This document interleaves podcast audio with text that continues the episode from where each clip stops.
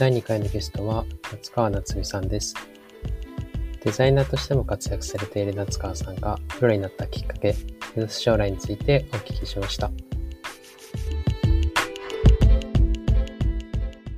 では第2回目のゲストに夏川さんに来ていただきました。よろしくお願いします。よろしくお願いします。ではまず簡単な自己紹介をしていただいてもよろしいでしょうか。はい。出身が福岡出身で、もともとデザイン関係の学校を経て一回静岡県でテレビ局でテロップを打つみたいな仕事をしてたんですけど、その後にちょっと東京に出てきたかったっていうのもあって、転職活動をしてて、それで去年ちょうど1年くらい前から麻雀卓を作ってる太陽技研っていう会社に勤めていて、今に至るっていう感じですね。もともとテレビ局に入られたきっかけとかあったりしたんですか？わあ、ちょっと正直結構就職があんまり決まらなくて、キー採用みたいな感じでたまたまちょっとテレビ局面白そうだなと思って入ったのがきっかけっていう感じですね。そこから太陽技研さんに転職されたんですね。あ、そうですね。たまたま転職活動を始めた時に、その、太陽技研さんが募集してるよっていうのを記事を見かけて、それでタイミングよくっていう形で就職させていただきました。で、そういった中で今、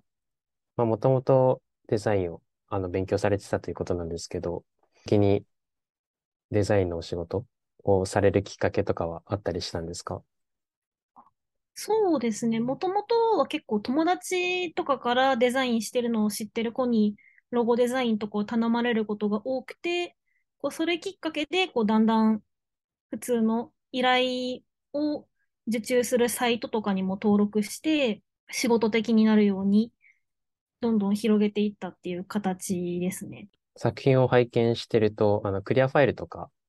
あとは、はいはい。いろいろこう、大会の商品用だったり、デザインされてるかと思うんですけど、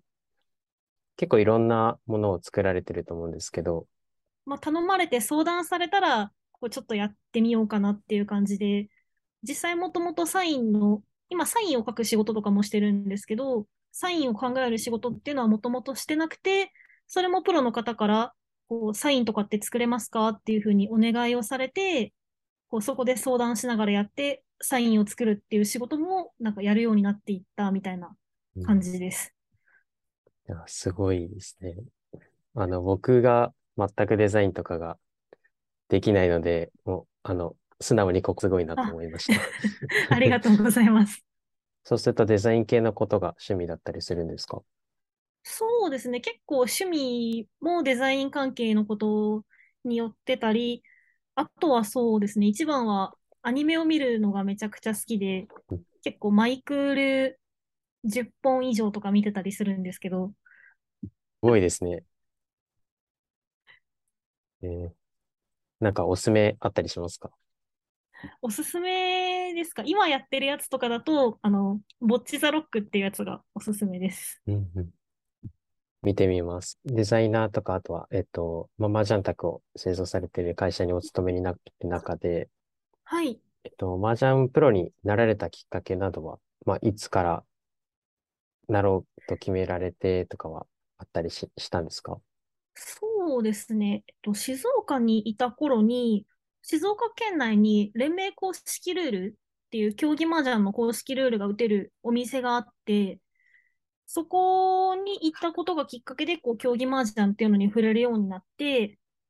で、ちょうど今の会社に就職が決まったぐらいに、その、より麻雀を通した活動だったり、もっとその、麻雀を広げていきたいなっていうふうに思ったので、そこでプロ試験を受けたいなっていうふうに思うようになりました。もともと麻雀は静岡時代から始められたんですか？と麻雀自体はもう10年くらいやってて、高校生の頃からやってるんですけど、もともと高校の時に入ってた部活がパソコン部だったんですけど、こう部活に入ったら、こう部室で麻雀をやってるような部活で、それでこう麻雀を自然と覚えていったみたいな感じで、ずっと続けてます。なるほど。麻雀って高校生から始められる方って周りにも結構多かったりするんですか？そうそうですね。私の周りは、その部活の子たちが結構やってたっていうのはあるんですけど、他だとあんまり聞かないですね。その友達以外とかでは。そうですね。僕もあの、大学から始めたので、なんとなく大学生が多いのかなあ、っていうそうですよね。印象が結構大ありました。学生がすごい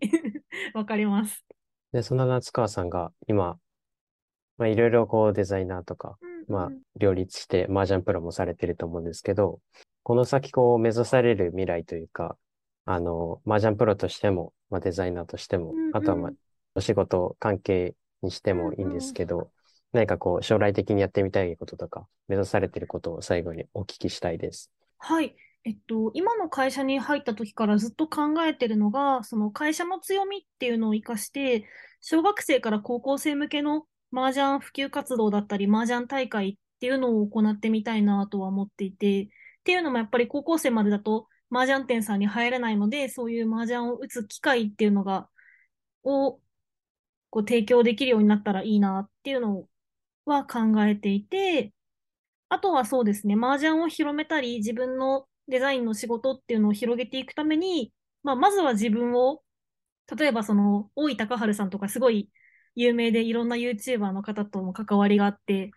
こう、それだけでこう、麻雀って知ってもらえてると思うんですけど、うん。そういうふうに自分がまずは有名な人間になって、いろいろ麻雀を広げていけるようにできたらいいなと思ってます。うん